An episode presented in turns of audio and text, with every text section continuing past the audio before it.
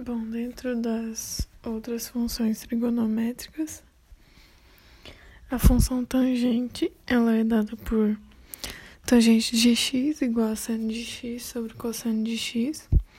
Os sinais da tangente são o primeiro quadrante positivo, segundo quadrante negativo, terceiro quadrante positivo e quarto quadrante negativo. É... Algumas coisas importantes são é, a função secante ao inverso do cosseno. Então, por exemplo, secante de x é igual a 1 sobre cosseno de x e a função cossecante ela é inverso do seno. Então, cossecante de x igual a 1 sobre seno de x. E, por exemplo, quando se tem seno ao quadrado de x mais cosseno ao quadrado de x, esse resultado será igual a 1. E quando se tem, por exemplo, secante de 150 igual a 1 sobre cosseno de 150. Esse resultado vai ser 1 sobre menos cosseno de 30.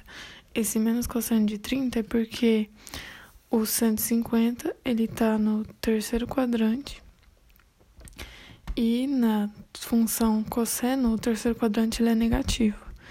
Então, o 150 falta 30 graus para chegar em 180 graus.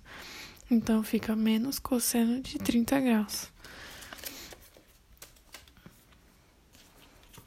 Quando se tem, por exemplo, se seno de x é igual a 1 sobre 3, com, 90, com x entre 90 graus e 180 graus, você pode resolver por triângulo retângulo.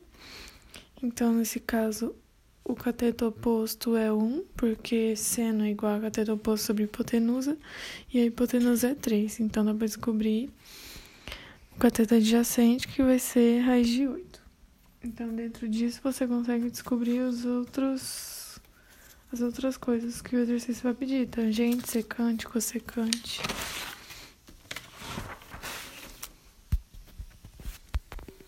E a função cotangente, ela é o inverso da tangente. Então, cotangente de x vai ser igual a cosseno de x sobre seno de x.